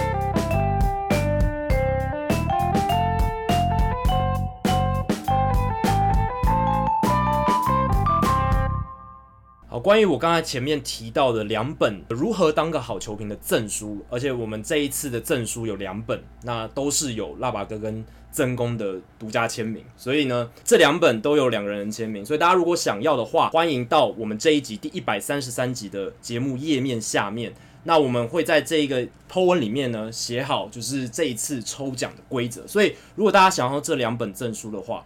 赶快去我们的节目页面底下，按照我们的规则，然后去做留言。那结果呃公布之后，有了结果之后，有猜中或是达标的人，接近的人就可以获得呃这两本的证书。那大家赶快去看我们的节目页面吧，记得是在社团里面哦。社团里面，接下来进行，哎，不是转学生周记了，转学生已经归国，学成归国了，转学生放。寒假了，对，放寒假了，所以现在是回到之前的单元人物，我来讲。Adam 这个礼拜要介绍哪一位人物呢？刚刚我们都聊球评嘛，其实我在做功课的时候，我就想，哎、欸，这世界上第一个电视转播的球评是谁？好像好像完全没有印象哎，至少我在看这么多棒球的资料或是影片，好像都没有介绍过哎，就不会第一个时间就跳出来，这个名字不会跳出来。但，但是其实其实有哎。其实我们有某种程度上接触过这个资讯。嗯，你有看过美国队长？美国队长，呃，我只看到第一集。哦，对，没错，那就是第一集。第一集美国队长不是在那个一个假的布景里面医院醒过来？是，没错。他就在播一场球赛。是，所以那场球赛的那个主播，其实就是我今天要介绍的主角。哦，因为那个当时的时空背景的关系。不过那个是广播，但是他刚好也是第一场电视转播的。这个球评，因为主播一定是具有代表性的广播主播才会第一个被拉去做电视的主播。哦，也可以这么对，嗯，但是攻逢应该算攻逢其胜。对，哦，他叫 Red Barber，呃，这算是什么？红色的理发师，就是那个 Barber，红色的理发师。哦，他其实在一九三九年八月二十六号，一九三九年哦，刚好是多少年？八十年以前，民国二十八年，民国二十八年的时候。民国二十八年呢、欸，国民政府都还没有迁台的时候。对，民国二十八年八月二十六号这一天，他在呃算是布鲁克林地区有这个电视转播。那个时候可能整个纽约大概只有几百台电视，非常非常少。嗯、那个时候他在一个叫 W Two XBS 啊的电视公司，非常难念，我就有点故意整我名字取得不太好。但其实就是现在 WNBC 啊，那个时候他其实这个 Ray Barber 他是在转播一场呃红人队道奇的比赛。嗯呃，Ebbets Field 就是、嗯、呃，现在 Citi Field 长得很像 Ebbets Field。对，以前布鲁克林道奇的球场。对，这是那个时候的这个比赛的情况。那个时候是因为在纽约的举行，因为 Ebbets Field 在布鲁克林嘛。那个时候刚好纽约有一个 Warfare，算世界博览会，世界博览会。所以他们借这个机会刺激了这个电视转播，有点像一个实验性，因为它并不是这个常态。直到后来非常久以后才有算是普遍的这个电视转播，要一到一九四六年之后。相当于七年之后，等于是这个先行之后，大概到七年以后，才大部分的这个比赛有电视转播。对，不是说一开始就哦一整年所有球赛都。对，不是那个第一集第一次播出以后就后面就是有，它其实第一次以后隔了很久以后才才有才有比较广泛的这个转播。对，而且大家可能那时候电视刚发明，有电视转播的时候，大家都会担心说，哎，有电视转播之后会不会没有人去看球赛了？所以。老板就是会觉得有一点顾忌，有一点抵制。对，他们会觉得说，如果有电视的话，就没有人要到球场里。那球场里是当时老板赚钱的最大的金钱来源。不过当时的转播技术其实蛮差的，真的，只有三垒的方向的一个一个镜头，是，然后还有本垒上方。其实如果你看现在很多那个，你看那些历史的资料，其实你看很多都是本垒上方的画面，都同一个角度，就是本垒上方，还不是从中外野拍，我是从本垒上方那样拍。打一出去以后，你就看他这样绕，对，只有这个画面，就你可以看到整个球场，可是人都小的跟什么？对，或是他可能在从三垒可以看到右打者，然后挥棒到到你这个方向，所以以前的这个镜头其实蛮少的，而且都是黑白，对，对，一定是黑白的，那个时候肯定只有黑白。对，那刚提到就是 Steve Rogers 他起来的时候，呃，他听到就是 Ray Barber 的声音。那 Ray Barber 这个人其实他的发迹蛮有趣的，他那个时候他其实是一开始是在呃佛罗里达大学，嗯，那时候他在打工啊，呃，他他在那边念书。他们打工，然后是当清洁工。我也不知道为什么，什么样的因缘机会下，刚好那时候学校的电台有一个教授，他们他平常一个读论文的一个节目，非常听起来就非常催眠的，真的。然后刚好那个时候他缺席了啊，他找一个人代打，嗯，然后 Barber 刚好就哎开始去做这件事情。他一做我就发现哇，原来广播是他的天命，他就这决定这辈子要做广播。后来他就把把把这个学业也休了，不干了啊也。嗯就就不不继续念书了，他就休学，专门去做广播。而且他很幸运的时候，很幸运的是，他一九三四年啊，Paul Crossley Jr. 就是以前红人队最早最早那个老板，买下红人队的时候，他被当时的总管 Larry MacPhail 延揽，哎，说你不如来就来我们这边做广播吧，来来播球赛。所以他真的也是蛮幸运的。嗯。然后跟着 MacPhail 从一九三四年到一九三九年播了五年以后，MacPhail 到了布鲁克林道奇队，当了道奇队的总管。那个时候。呃、uh,，Branch Rickey 是那个时候的老板嘛。嗯。MacPhail 到那边，然后也把呃，Bob Ray Barber 一起延揽了过去，所以才有这次机会来播道奇队的比赛。是。然后还有一个很很很有趣的一个趣闻，我看在查资料的时候发现，他在一九四八年的时候，他因为胃出血，反正就是可能你也知道，转播的人可能工作也不太正常，时间也不太正常，所以他休养了几周。那时候 Branch Ricky 就是道奇队的这个老板。就找了 Ernie Harwell 啊，这个也是一个播报员，不过他那当时是在亚特兰大的 Crackers 这个小联盟球队播报，然后要找他来代替他，诶，可是他其实是别队的，他也不是这家公，等于不是这家公司的，那我要怎么把他找来？结果去拿一个替补的捕手去跟他交易，用球员换，用用小一个小联盟的球员换一个小联盟的播报员，这好特别啊！那个小联盟的球员是一个捕手，然后叫 Cliff Dapper，后来 Dapper 到了这个 Atlanta Crackers。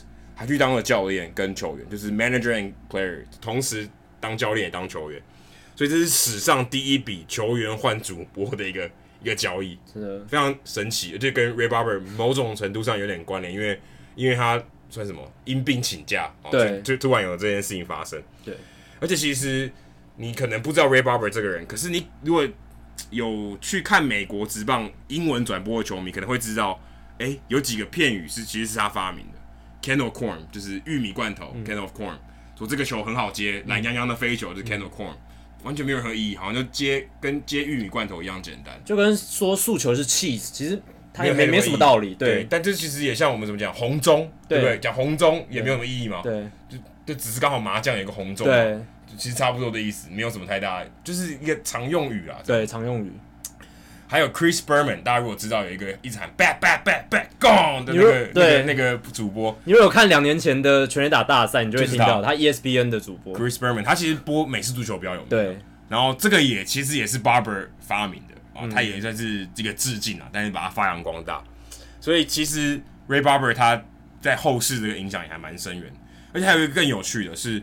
一九五三年那个时候，其实世界大赛原本定是要跟 Barber 来播，嗯、是 Barber 要来，因为他那个时候是在纽约比，但是因为酬劳瞧不拢，然后道奇队那时候的老板 Walter O'Malley 也不挺他，说：“哎、欸，你酬劳瞧不定，那就算了，我找 Vin Scully 来播。嗯”所以那变成 Vin Scully 跟 Mill Allen 就上场了，所以 Vin Scully 也算是生涯起步的这个时候，也有跟 Barber 有一点点交错的关系，有，完全有的。然后因为这个酬劳不愉快，后来他到了洋基队。嗯，洋基队他也待了几年。然后在一九六六年，那是他最后一年。那时候为什么最后一年呢？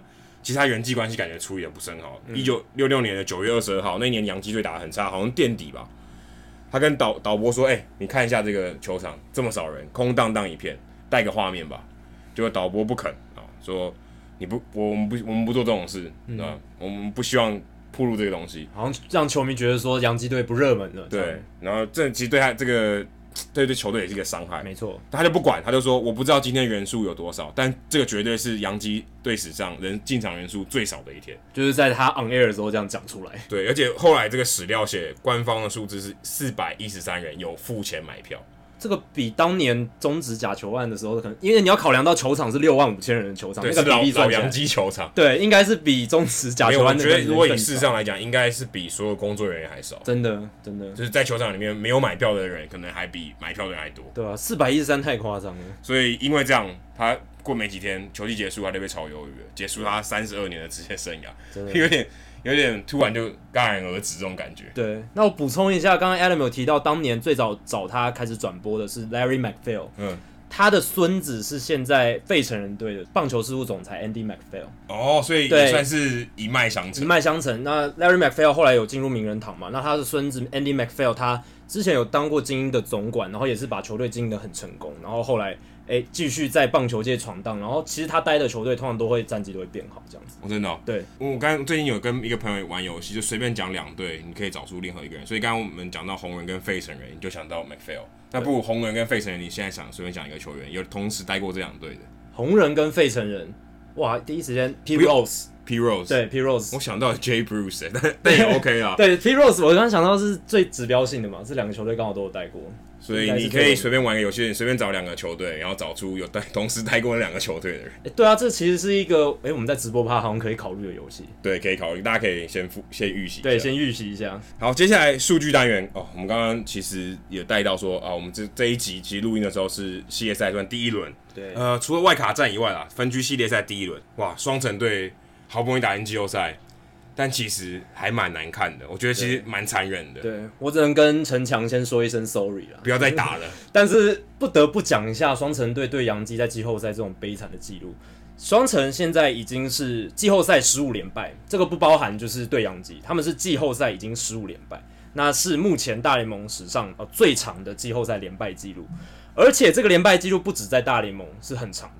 你放眼美国四大职业运动，MLB、NHL、NBA、NFL，它这个呢也已经快追上这四大职业联盟最长的记录。史上最长的是一九七五年到一九七九年的芝加哥黑鹰队 （Black Hawks），芝加哥黑鹰队，冰球的，对，冰球的球队。那当年这个五年期间，黑鹰队他们连输了十六场的季后赛的比赛。哎、欸，其实就以理论上来讲，你要打赢季后赛，应该不至于太弱。对，就是应该呃不是，应该不能这样讲，不至于强弱差距太大。没错，没错，就是大家应该都还差不多强，所以你不至于输这么惨。就是大家如果实力差不多，多打几场应该会有人赢吧？对，尤其是棒球很难想象说。因为打进季后赛球队实力真的都很接近，而且棒球就是下课上是非常常见的情况。如果你说这个记录发生在 NBA，我还觉得比较可信的，因为 NBA 我觉得啊，季后赛第一名的球队跟第八名第八名的真的实力有一点差距。然后如果那个第八名的球队又不是特别有钱，他们可能每一年都在那样循环的话，就可能这么惨。对，我没想到是冰球，冰球是有点让我意外，因为。我比较少看冰球了，但是可能冰球也是这一种会让某一队一直在这种深渊循环的。但双城队要追上这个记录真的是很不简单，老实讲是真的很不简单。其实就有可能在我们录音的隔一天，可能你在听节目的时候已经发生了。我、哦、希望不要啊，有可能已经终止这个记录啦，也有可能他们拿下了他们在季后赛这个十五年来的第一胜，这样子也是有可能的，对不对？听起来有点有点感人呢，有点感人。城墙如果赢球的话，城墙跟 Jill 我们之前的来宾应该都会。默默的掉下眼泪，他们都是双城的铁粉。那双城队上一次季后赛赢球什么时候？就是我刚刚讲十五年前，二零零四年的十月五号，那个时候我才小学三年级。Adam 那个时候在干嘛？那时候我在看红袜队夺冠。你在看红袜队夺冠？红袜队在这三这这几年期间已经已经拿了三次冠军了。对，四次哦，十五年四次。对，因为二零零四年这还没发生嘛。对，但是那之后就发生了四次，所以双城队还没赢过呢。对啊，非常非常可怜的一个记录。然后呢？自从二零零四年十月五号，不只是 Adam 刚刚讲的红袜队表现在季后赛很好，已经有二十七支大联盟球队都至少在季后赛赢一场比赛，都比 双城队在季后赛表现好。我知道另外三队啊，一定有水手队哦，一定有水手，因为根本没打进。马林鱼队，马林鱼队也没有。对啊，二零零三年最后一次夺冠之后，就再也没有打进季后赛了。哦，天哪，天哪，真的很惨。而且有十八支球队至少赢了十场的季后赛比赛，十八支其实很高诶，已经将近六成的比例了。十场也太多了吧？十场很多啊，所以代表说，其实从二零零四年之后，有蛮多不同的球队打进季后赛，而且表现还算 OK。然后呢，有十支的大联盟球队自从二零零四年之后，至少赢了二十场的季后赛比赛，所以。哦，双城队能够长达十五年的时间，而且他们不是说一直没打进季后赛，像马林鱼、水手那样，他们是有一直打进季后赛，就是每隔几年就打进去，所以，才能累积十五场啊。对，所以水手想累积还累积不了，还累积不到，真的真的很惨很惨。那杨基怎么样痛宰双城呢？杨基已经连赢双城十二场季后赛的比赛，同一支队同一队，是二零零四年开始，对，这个是更更更更早更久以前，更久了更久了。然后这个是。在季后赛史上，相同的这个对战组合，在季后赛连胜纪录最长的一组，这个是也非常不容易。而且杨基在这段期间，他们的这个对双城在季后赛的得失分差是正四十九分，这个是所有其他至少有十场比赛对季后赛对战组合十场比赛至少所有的这些对战组合里面得失分差差距最悬殊的，代表杨基不只是赢了很多比赛，他们在得分上面还比。他们给双城的失分多了正四十九分，等于平均每一场都要赢四分。对啊，这其实很夸张，不是那种一分差比赛，要平均、喔、对，是十二场每一场平均都要赢四分，这个太狂了。这个数据我觉得真的蛮狂的，对，对，相当于每一场还拿不到救援成功。真的啊，所以陈强他为什么会在之前 Adam Po 文，然后他在下面留言说心理阴影面积越来越大，真的是有原因的，因为他不是说那种哦。很紧绷的比赛，差一点就赢，虽败犹荣那样，不是。他们通常都是像最近这两场，就是那种八比二哦，六比三这样，比较比较差距远一点的。所以这真的是很难堪的一个记录，不得不讲。那接下来看 Didi Gregorius，他打了那一支满贯炮嘛，这个是大联盟史上仅仅呃季后赛史上大联盟季后赛史上仅仅第四支由游击手挥出的季后赛满贯炮。诶，这个数字我觉得有点吓到我，才第四支而已。历史上这么多季后赛了，而且那么多游击手，以前的游击手不是这种形态的，也是以前，而且从二零一四年才有第一个。哎，坦白说，Gregorius 那那一球蛮近的。对，如果在其他球场，要么是飞出界外区，我记得三百六十九而已。对，三百六十九，如果打到中间方向，基本上就是一个懒洋洋的飞球被截杀，因为他仰角其实是非常高的。他看了很久。对，而且他挥出去之后，他也重心失失去平衡，然后把棒子这样一甩，这样动作有一点嚣张。然后其他三位分别是二零一四年的 Brandon Crawford，二零一六年的小熊队的 Addison Russell，还有二零一七年的 Francisco Lindor。都这几年的，都是对啊，近五年。所以这几年我们大家可以看到，现在的游击手跟一九八零年代 Ozzie Smith 称霸的那个年代其实是不太一样。像 Ozzie Smith 是一九八零年代最顶尖的游击手嘛，但是他就是短枪类，他的打击率还不错，但是上上垒率也不错，但是没有长打 power。可就连游击三巨头。Era Garciaparra 对，还有 Jeter 这个时代，这三个人也没干过这种事。对，呃，有一个解释，像 ERA 的话，他年轻的时候在游击手的时候很强的时候，球队都打不进季后赛，很少。然后他转到洋基之后，转到三垒了，哦，这样就不算了，就没了。对，那 Garcia Parra 也是蛮可惜的，因为他要跟红袜打进季后赛，打世世界大赛的时候，诶，二零零四年他那一年就被交易掉。在二零零三年还有打吗？对，还有打，所以确实这个记录真的是蛮特别的。那接下来是 Mad Max，就是 Max Scherzer，他在季后赛后援的表现，他真的是一个可以吹球速的投手，就是说他在必要的时候他会把球速往上加，而不是。呃，就维持这样九十五、九十六英里的，因为他在平常先发，你看他先发，他的均速大概就是直球九十五左右。当然，他的转速很高，所以尾劲非常强，所以打者很难打。不过他在呃季后赛第二场出赛，今年季后赛第二场出赛的时候，他是后援登场的嘛？那个时候是接当做一个间接到 Daniel Hudson 的一个桥梁。那他表现得非常好，就是没有也没有失分。那他那一场比赛呢？飙出了七颗九十八点四英里以上的球，他整个例行赛最快的球速就是九十八点四英里。结果他在那一次的后援登板，他吹出七颗比九十八点四英里更快的球，所以他真的使全力在拼了。对，因为他一个人要扛起牛国民队所有的牛棚，真的，他扛得起，但今天的 Patrick Corbin 扛不起。对，其实这个也不是真的人人都可以做的。对，我今天有看到呃，脸书上面有人分享，就是一句很酸的话，他说：“哎，国民队今年的先发轮值跟牛棚都超强的，然后三，然后先发是呃，Stephen Strasburg、Max Scherzer 还有 Patrick Corbin，牛棚也是这三个人，对，就是超酸超酸。因为真的国民队今年在季后赛真的是先发投手当牛当牛棚大。不过其实 Anibal Sanchez 今天投的不差，对，所以 Anibal Sanchez 其实也可以列入。那个先发轮子，对啊，其实这有点太酸了。对，那后援的话，今天他们派 Corbin，结果也没有很好。那后面是有几个投手也表现的不好，像 Wander s w e r o 也是上来就被 Turner 扛了一发全垒打，几乎是宣告国民队死刑这样。其实这个跟 Mason Bumgarner 是先发还是后援，也某种某种程度还差不多了。就是到季后赛的时候，对，根本分不清、分不辨了。可是其实像这种。把先发投手在季后赛当做牛棚投手这样子调度，比较频繁的这样调度，是真的是大联盟这六七年，从尤其是 Madison Bumgarner 在二零一四年后援五局拿下世界大赛冠军之后，越来越兴盛。以前早期其实太空人之前也是这样，对太空人也是，因为他们 Ken Giles 那一年投不好，AJ Hinch 就完全不敢用牛棚，弄 Charlie Morton、Charlie Morton、Lance McCullers Jr. 全部压上去，Colin McHugh，对，像 Brad Picard 其实他季赛的时候也有也有当先发的经验。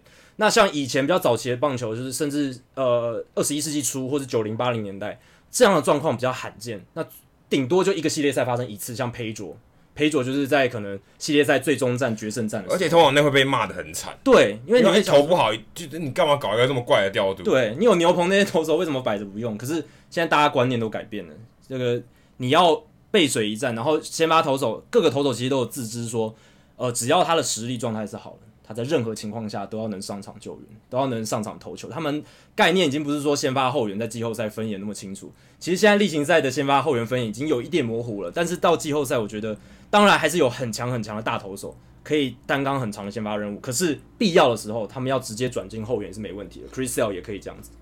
对，可是洋基队可能就不需要了。哦，洋基就全部都是洋基队可能先发投手不要投太长。对。你投你你给我三局不失分，其实差不多就够了，真的。对，完全是不一样的，对，不一样的情境，真的。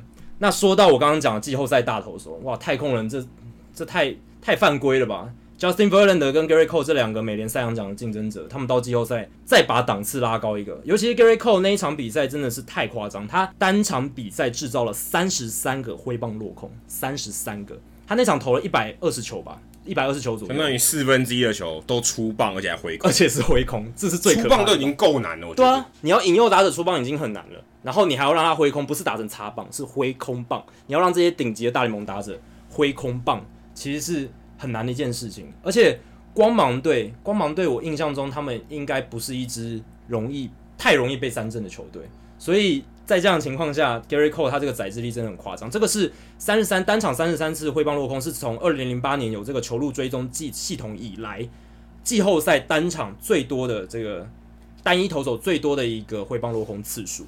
而且这不只是在季后赛，你如果放眼到例行赛，也是二零零八年来仅仅第三，应该说只有两场比赛比 Gary Cole 那场比赛的挥棒落空次数还多。第一个是二零一六年的八月一号，Danny Duffy，他那一场制造了三十五个挥棒落空，还有二零一五年九月二号，Clayton Kershaw，他制造了也是三十五次挥棒落空。所以就算拉长到呃例行赛这个维度，而且是从二零零八年开始算，十一年，十一年的区间，有好几千场比赛，这么多大大大小投手强投来来去去，你看 Justin Verlander 也没有达到这一点？Lance McCullers Jr. 这种挥棒落空很强的，也没有达到这一点。这真这真的非常难。对，你你其实你想啊，一每一个打者要对面对他一一次挥棒落空就已经很难了。对，你你可以想，如果他面对他五球，五球了不起了吧？要有一次出棒就已经很难了，因为那一次出棒可能就结束了。对，然后他挥棒落空，对，这真的很难。每一个人都要，等下面对三十三个打者，每一个人都要挥棒落空。对。他根本也面对不了三十三个打者，对啊，所以这个记录的难度真的是非常高。就像我刚刚讲的，他这么多年来只有两个人比 Gary Cole 那一场还要挥空的次数还多，就是制造挥空的次数还多，就代表说他的难度有多高。因为我们这几年这么多的顶级的挥棒落空的墙头，当然有一些后援投手，他是因为没办法累积到这么多次，可是按频率来讲，应该后援投手的这个频率应该是。有更高的哦，对，频率上来讲当然是。但是如果以一个长长长远来看的话，你看连 Max Scherzer 也没达到这个记录，所以 Gary Cole 他真的是到季后赛，还有 Justin Verlander 都把他们档次提高，然后接下来明天的 Zack Greinke 应该应该会顺利收下这场比赛，因为我我个人是预测太空人会一路晋级，然后到世界大赛最后拿总冠军，所以就不会再输了是？呃，可能有还可能还是会输，我没有那么大胆，可是我在至少在这个。分区系列赛第三站，我是给他们再给一个信任票。对啊，扣着再加油一点，搞不好一年就拿到四千万合约。对啊，他在季后赛如果表现太好，然后带领球队杀进世界大赛拿冠的话，我是认真觉得他的身价又会再冲一波。如果大家喜欢我们的节目的话呢，欢迎加入 Hito 大联盟在 Facebook 的社团 Hito 大联盟讨论区。加入这个社团，记得回答三个简单的问题，就可以和我、还有 Jackie、还有其他上过我们节目的来宾以及其他的听众朋友一起讨论棒球。如果大家有任何美国职棒或是棒球相关的问题，也欢迎上我们的官网 Hito MLB.com H I T O M L B.com 上面填写发问的表单，我们会尽可能在节目一个月一次的听众信箱单元上面统一回答、讨论、分析大家提出的想法还有问题。如果你想要订阅我们节目的话，也很简单，详情上我们的官网 Hito MLB.com 上面有详尽的订阅解说方式。无论你用的是电脑、手机、平板，作业系统是 iOS 还是 Android，都可以免费的订阅。另外，我们在 Spotify 上面也有上架，所以如果你是 Spotify 的使用者的话，也可以在 Spotify 上面订阅我们的节目。最后，希望大家到 iTunes 的 Podcast 专区，在 Hito 大联盟页面底下给我们评分和留言，让那些还没有听过 Hito 大联盟的朋友能够更快速的了解我们的节目内容还有特色。好，今天就到这里，谢谢大家，拜拜，拜拜。